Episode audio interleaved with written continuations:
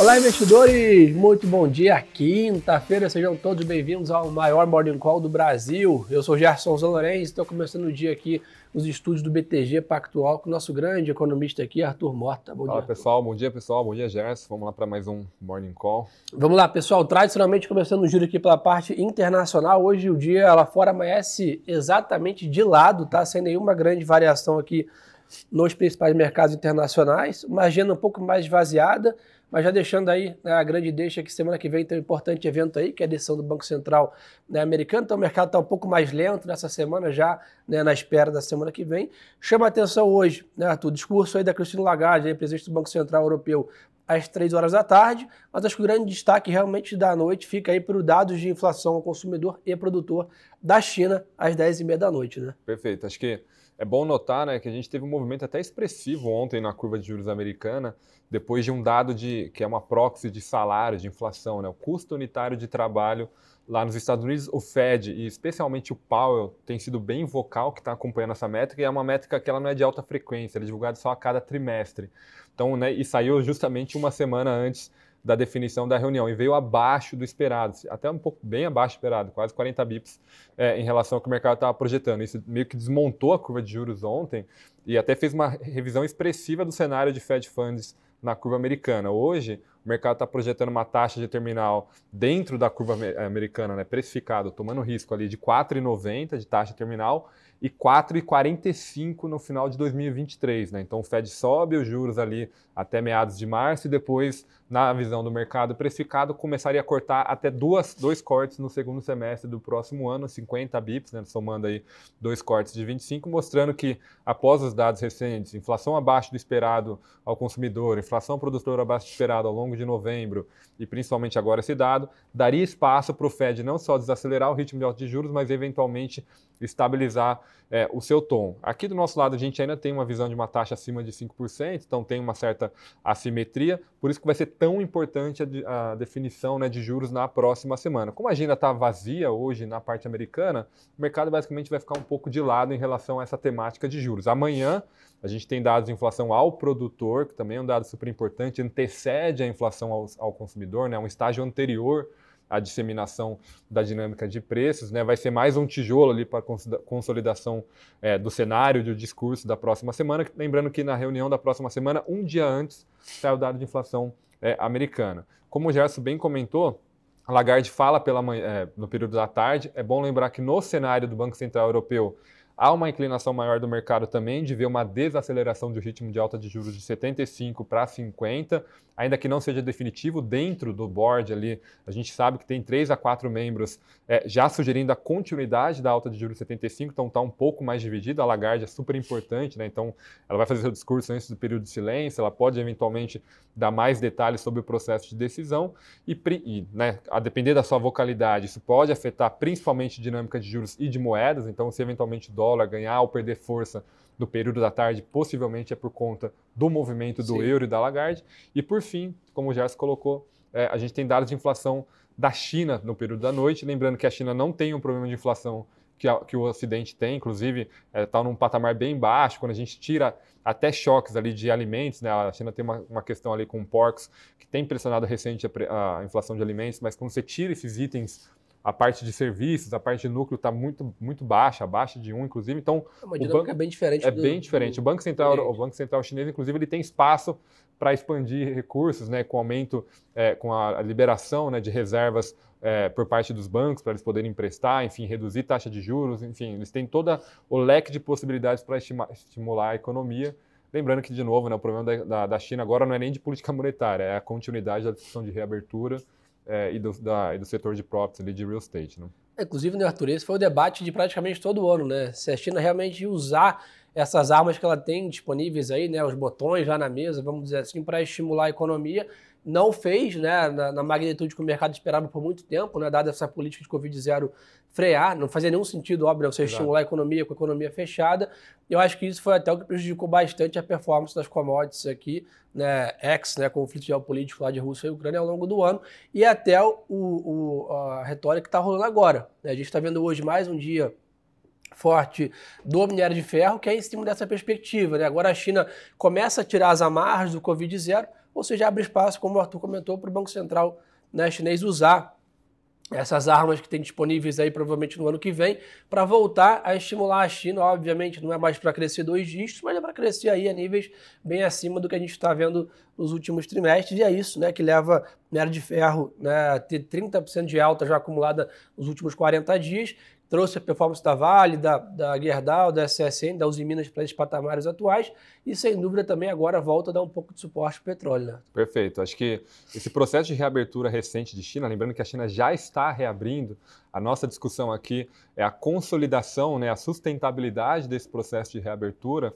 é, vem de acordo com a evolução da vacinação e a redução dessas políticas de dinâmica de Covid-0 que já tem ocorrido desde novembro. Tá? Dia 11 de novembro, é, a China anunciou 20 medidas e ontem ela anunciou mais 10 medidas de flexibilização. Então, as pessoas agora podem fazer quarentena em casa, você tem uma redução da, da necessidade de divulgar, de mostrar os testes negativos para frequentar os lugares. É Enfim, lugares abertos. Já, lugares já abertos, você pode voltar a frequentar. O nível de quarentena, quando você acha um caso, é muito mais brando. Agora você não fecha o bairro inteiro, eventualmente você pode fechar só o bloco, o prédio.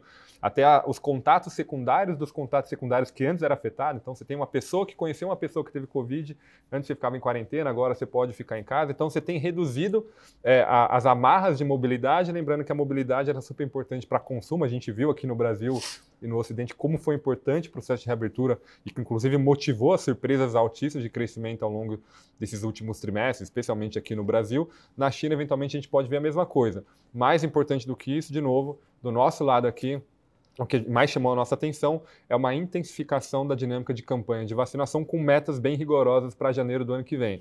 Se a China conseguir cumprir essas metas, principalmente na população idosa, é, até o final de janeiro, que, que foi estabelecido ali pelo que seria o Ministério da Saúde, é, a gente pode ter um ambiente de reabertura no no primeiro é, trimestre. Nossa, nossa visão é segundo, segundo trimestre, mas eventualmente já no primeiro trimestre consolidada.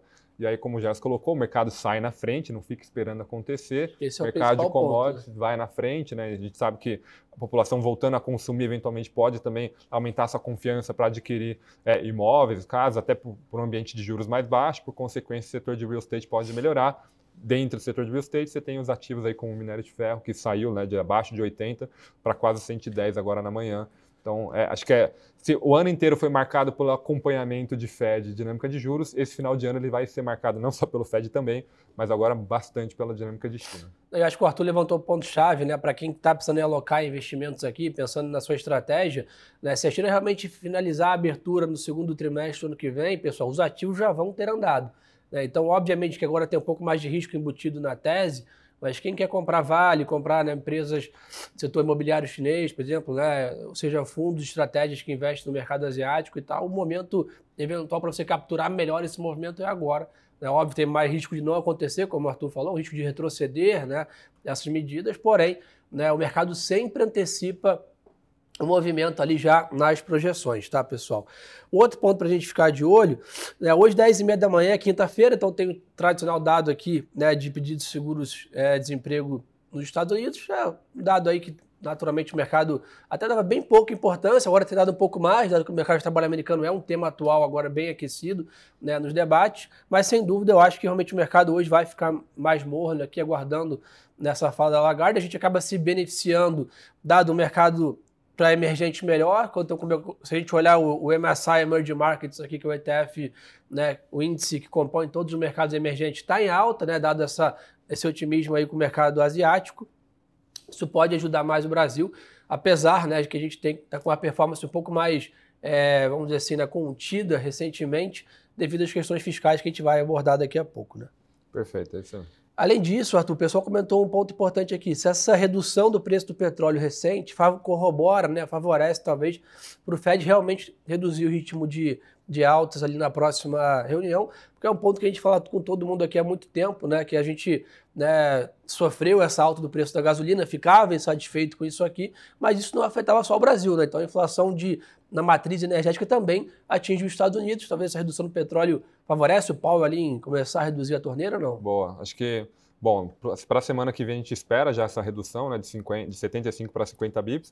E há uma grande dúvida em aberto se já nessa reunião de dezembro eles vão se sentir confortáveis de dar alguma sinalização para a próxima reunião de fevereiro, né, eventualmente é, se vão desacelerar para 25 bips, né, para um, um, ritmo aí mais usual do que a política monetária do Fed, mesmo que ele tenha que alongar o ciclo, mas fazer em ritmos pequenos para fazer o gerenciamento da política monetária, fica bastante aberto. Naturalmente, todos os vetores baixistas de, de, de preço, de expectativas, de inflação, então essas surpresas recentes, a própria dinâmica do, do petróleo mais baixo agora, né, recentemente, ela acaba ajudando um pouco essa narrativa, lembrando que uma das variáveis que o Fed utiliza ali para tomar de decisão é a expectativa de longo prazo dos consumidores, né? de 5 a 10 anos. A gente tem ali a Universidade de Michigan que divulga, é uma proxy ali de como os consumidores se comportam, né? se ele está vendo uma inflação muito elevada à frente, provavelmente ou ele muda o seu padrão de consumo, ou eventualmente ele demanda mais salário, o Fred quer barrar isso.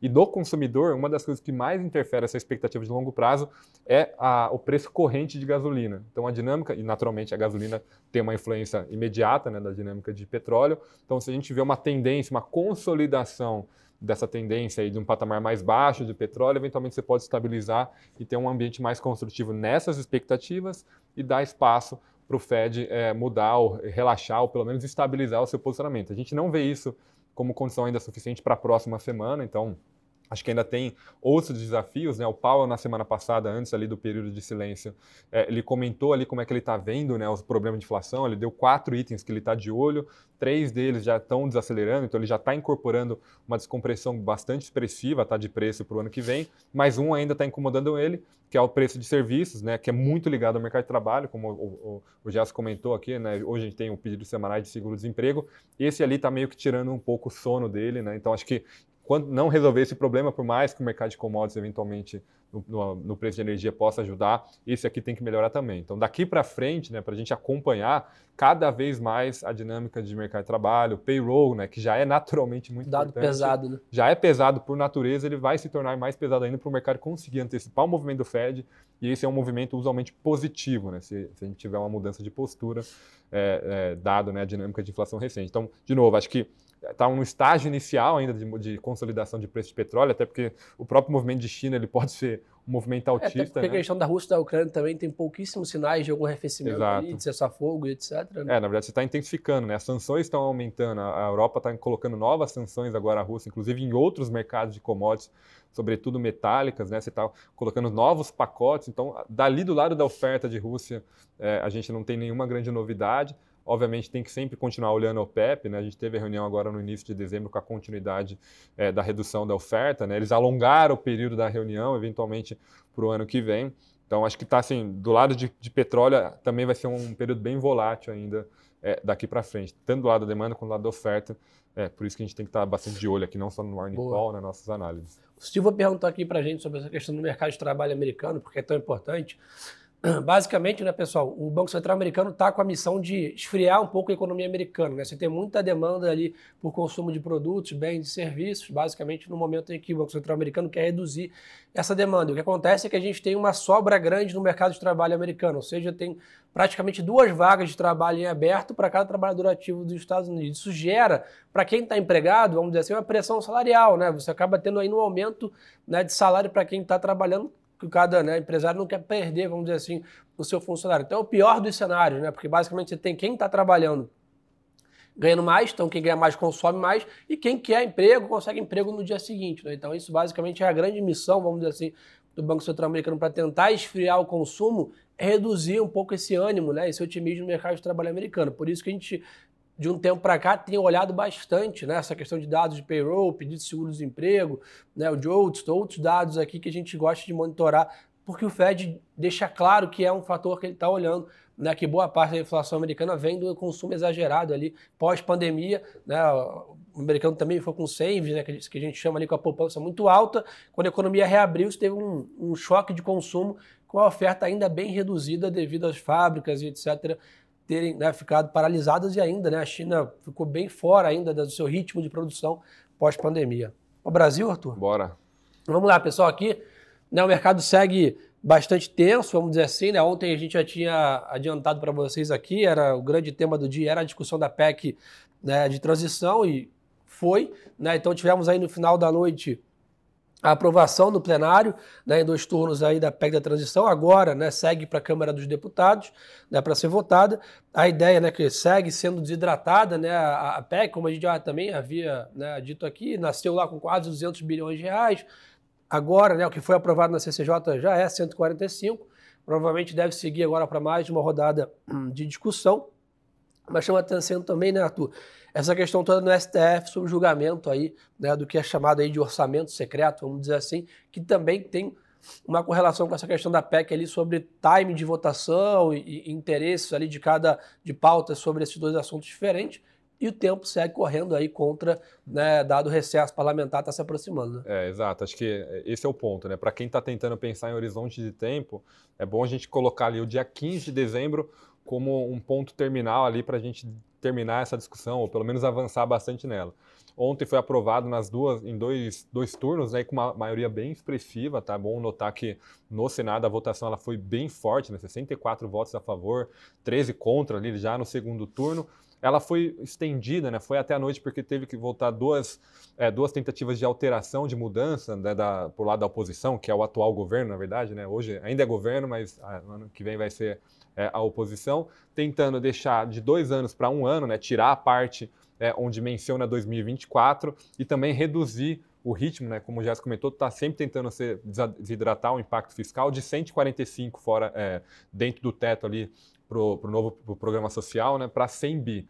Essa, essa medida ela não foi aprovada, né, então ela foi rejeitada pelo Senado e foi aprovada de forma como veio da CCJ. Então, 145 bi para o programa social dentro do teto, então aumenta o nível do teto sem reajuste pela inflação, e por outro lado, tira 23 bilhões para investimentos, né? E também abre um espaço dentro do teto para discutir um espaço para a emenda do relator, né? A RP9, né? A, o tal do orçamento secreto, né? Para esse ano e para o final desse ano e para 2023. É, só que quando vai para a Câmara, né? A Câmara tem um caminho um pouco mais difícil. Acho que vai, terão novas apresentações Sim. de alteração para tentar desidratar por parte da oposição. Então, a, a, o governo futuro ele tem um trabalho de consolidar a sua base de apoio para aprovar da forma como foi passada. Lembrando que, é, se, se, tiver alterações expressivas no texto, ela volta para o Senado. Então, se, se, tirar 2024, por exemplo, deixar só um ano, não necessariamente ele volta para o Senado. Mas, por outro lado, se você alterar o valor é, é, é, aí, se você alterar o valor, né, seja para baixo ou para cima, aí sim volta para o Senado e você estende o prazo, o prazo dessa discussão. Só que na quarta-feira, é, na verdade, iniciou ontem o processo ali no, no STF da, do julgamento da constitucionalidade né, dessa emendas do relator. Só que não tem nenhuma. Foi adiado né, para a próxima quarta-feira os votos, é, o, o, parecer efetivamente. Então você tem aí basicamente até uma semana. E é, esse é um tema decisivo aí para o processo de decisão dos congressistas, né, da, da, da, da, Câmara dos Deputados, e a relação com o governo, do novo governo, é, em termos de barganha. Então, é, possivelmente a gente vai poder arrastar esse tema até, as quarta, até a quarta-feira e votar é, no dia 15, a depender de, dessa decisão. Então, esse é um pouco o, a linha do tempo que a gente tem que acompanhar, né, a discussão do STF, e até o dia 15 a formação dessa base de apoio. De novo, é, se aprovado com um valor diferente, volta para o Senado e você, é, digamos assim, estende um pouco o processo. Nesse meio tempo, né, obviamente o mercado ainda tem uma expectativa de, de uma descompressão, né, de uma redução aí do impacto fiscal. Né, a temática já está é, há bastante tempo já rodando aqui com a gente, piorou bastante os prêmios de risco. Né, acho que abriu, a, a abriu bastante a curva. Né, a gente viu até recentemente uma melhora por conta dessa desidratação de 200 para 145 ali, é 168 no total, né, 145 dentro do teto dos gastos. Né, agora tem menos espaço para essa, para essa redução é, da curva de juros, dado que já está com o que era esperado anteriormente pelo mercado na, na, no dia de ontem. Acho que a gente vai acompanhar daqui para frente, né? Tem outros temas políticos que vão entrar no radar, tipo a apresentação de ministros, né? É que também está marcada para a semana que vem, né? Então, é, na verdade, hoje ainda, a gente ainda pode ter a, a apresentação do, um ex-ministro do TCU para o Ministério da Defesa, é, que é um tema importante até na, na relação entre o governo atual e o próximo, a dinâmica de exército. E a Arco Advice ela até sugeriu que hoje é, poderia ser apresentado ao ministro da Fazenda, que no caso, né, como maior candidato, seria o Haddad. Então, é, no lado doméstico, né, se ontem teve a discussão de PEC e agora voltam as negociações para a Câmara, é bom ficar acompanhando o News Flow durante o dia, que eventualmente a gente pode ter um anúncio do, Ministério, do ministro da Fazenda, né, que basicamente é o mais Muito importante peso, né?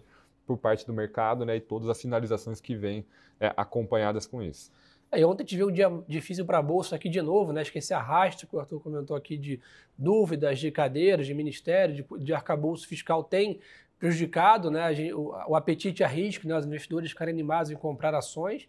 Então isso tem pesado bastante aqui. Só para fazer um parênteses aqui, o Francisco muito bem aqui puxou meu minha orelha que eu esqueci de falar aqui do Bitcoin quando a gente fechou o mercado global. O Bitcoin está de lado hoje aqui, 16.800 dólares e a gente ainda segue vendo nenhum grande vetor aqui para mudar um pouco esse patamar. Tá? A gente deve ver essa lateralização aqui de, de ativos digitais na média, nessa banda mais inferior ali próximo desse patamar. Outro ponto importante também, é, acho que foi o Eduardo comentou com a gente aqui, sobre os dividendos da Petrobras, se vão ser pagos, tudo indica que sim, tá? Inclusive, né, temos uma parcela, existe uma parcela agora em dezembro e a outra parcela em janeiro. Né, o próprio TCU disse que não há nenhuma ilegalidade no pagamento da segunda parcela, que é o que tinha sido questionado lá para janeiro. Então, tudo indica até agora o que a gente tem de notícia é que os dividendos vão ser, sim, ser pagos. O que está provisionado na, na conta de vocês aqui já no BTG, lá em valores em trânsito, né, como a gente chama aqui, vai ser pago sim, tá, pessoal? O ponto importante também para a gente ficar de olho, né? A gente até comentou ontem, tivemos o Copom, né? Todo, tenho certeza, todo mundo que já acompanhou a nossa live ontem à noite. Então, eu, Álvaro e o Gabriel Slender fizemos uma live ali comentando a decisão, comentando o impacto na taxa de juros. O Copom não fez grandes alterações, nenhuma alteração na taxa e pouquíssimas alterações na ata ali, na, na no comunicado, quer dizer. Né? Ou seja, né, reforçando ali que segue extremamente vigilante e preocupado com o cenário fiscal. E a frasezinha lá que vem se mantendo já algumas reuniões, que ele está né, tá preparado, vamos dizer assim, para voltar a subir os juros caso seja necessário. Então ele fez o que eu acho que qualquer Banco Central faria nesse atual momento, né? deixou proteção para todos os lados, caso ele precise agir né, no ano que vem, dado que nessa semana tem uma discussão muito estrutural na mesa, que é essa questão da PEC, pode mudar completamente e precificar o risco Brasil aqui e trazer mais ou menos inflação, dado que essa PEC, na verdade, injeta recursos né, na sociedade que vira consumo, fazendo um pouco a proxy do que a gente falou do mercado de trabalho americano, né, consumo rápido, né, a população pega o auxílio, consome já naquele mesmo momento, gera né, mais demanda, que é o que o Banco Central nesse momento não quer, né, ele quer frear a economia. Então, no news ali ontem no Copom, acho que vai fazer talvez pouquíssimo preço hoje na, na curva. Né? É, a gente chama né, que a, o comunicado ele foi neutro, né? Por mais que ele tenha sido hawkish em relação ao comunicado, um pouco mais hawkish em relação ao anterior, em relação às expectativas de mercado, o que a gente esperava que ele iria fazer, de fato foi neutro. Ele entregou basicamente o que era esperado, né? quase com o manual debaixo do braço. Ele adicionou um parágrafo a mais né, em relação ao comunicado anterior, dando mais destaque ao risco fiscal, né, que ele está acompanhando né, em, espe em, especial o desenvolvimento da política fiscal, que pode piorar a dinâmica de preços e das expectativas prospectivas, né, da inflação futura, como o Jess comentou, né, tanto pelo lado da demanda quanto do lado pelo prêmio de risco, né, uma piora da dinâmica de dívida pública, de financiamento, né, o aumento do juro estrutural da economia, que ele teria que ser mais reativo se isso acontecer. Né? Então, como não foi aprovado ainda efetivamente, né, não só no Senado quanto na Câmara, se não tem efetivamente a PEC, ele não, como uma autarquia, né, como uma instituição brasileira, ele não pode já reagir antemão, né? Porque supondo que aconteça uma eventualidade que não seja aprovada essa PEC, ele reagiu por uma coisa que eventualmente ainda não existe. Né? Então, ele tem que esperar acontecer para poder fazer uma reação é, mais forte. De novo, bem protocolar, acho que deve ter pouco é, impacto na curva de juros. Né? Hoje, lembrando que no fechamento da curva DI ontem, já ainda tinha né, uma, uma, um ajuste né, de, de Selic tanto para fevereiro quanto para março, né, próximo de 20 bips ali, então é, é, bom acompanhar, eventualmente reduz um pouco a probabilidade desses ajustes acontecerem, você fecha um pouquinho a parte curta, a parte longa teria pouco espaço para se movimentar, talvez uma queda, um pouco da queda de inflação implícita, implícita né, então juros nominal fecharia um pouquinho, mas também nada transformacional, né, não, ainda não vai ser via essa reunião que a gente vai ter uma mudança expressiva da curva de juros, é, mas foi uma sinalização importante né, de vigilância, né, que o comitê está bem ativo em relação a essa discussão, né, e a depender da evolução dela, ele pode ser, é, é, pode eventualmente abrir um novo ciclo de juros ou reforçar mais ainda que a estratégia dele é permanecer com juros altos por mais tempo. Acho que essa tenderia é a ser a primeira. For long aqui no Brasil Exato. também, né? Essa tenderia a ser um pouco a estratégia principal dele do que necessariamente subir já de novo os juros dado o nível da discussão. Né? A gente já saiu dos 200 bi para 168, né? provavelmente vai ficar muito próximo disso, o mercado já acomodou um pouco mais. É, eventualmente ele pode escolher a estratégia de, olha, vou ficar com juros altos por mais tempo do que é, subir os juros. De novo, foi super importante para a dinâmica. Semana que vem vai ser mais importante ainda para a dinâmica de juros, não só por causa da STF, da votação da PEC, mas na terça-feira tem a ata dessa reunião, então tem lá toda a discussão fiscal mais detalhada, e na quinta-feira que vem é, tem o RTI, né, o Relatório Trimestral de Inflação, onde você tem entrevista com o diretor de política econômica e o próprio Roberto Campos Neto, presidente do, do, do Banco Central, né, presidente ali também da, da mesa do Copom, é, onde ele não só faz uma apresentação sobre cenário, mas tem abertura de questionamento. É difícil aqui no Brasil, lá fora é mais comum, né? você tem Q&A, né? As pessoas, os, os, os, jornalistas podem perguntar, fazem perguntas importantes para o mercado, para os membros ali dos comitês. Aqui a gente tem menos isso, né? Mas ainda que, que menos exista. Vocais aqui é tudo. Então, semana que vem, quinta-feira, vai ser decisiva para o posicionamento do comitê em relação a todos esses riscos. A vocalidade é, formal ali dentro da, da, dos membros relevantes para a gente construir melhor o cenário de juros. Lembrando, construindo melhor cenário de juros, você tem um cenário mais claro para para é, mercado acionário, para mercado de moedas, etc.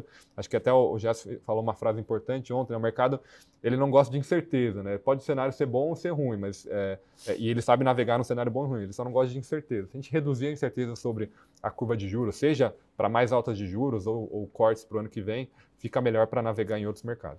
Boa, pessoal, só para finalizar aqui, a gente até já avançou no horário hoje bastante, só para ficar de olho aqui, 9 horas da manhã tem dados de vendas de varejo aqui no Brasil, estimativa que BTG mais leve, que era de 0,30, acho que a gente até viu uma Black Friday mais fraca aqui no Brasil, acompanhando a retórica do mundo aí, né, a economia começa a desacelerar um pouco aqui na média com todos os principais bancos centrais em níveis contracionistas aqui de, de atividade. Na parte corporativa não tem grandes notícias, né? A temporada de balanço já passou, mercado de capitais fechados aqui em dezembro é um mês tradicionalmente mais fraco, então não tem grandes né, novidades para comentar com vocês. Arthur, obrigado aí pela aula de sempre.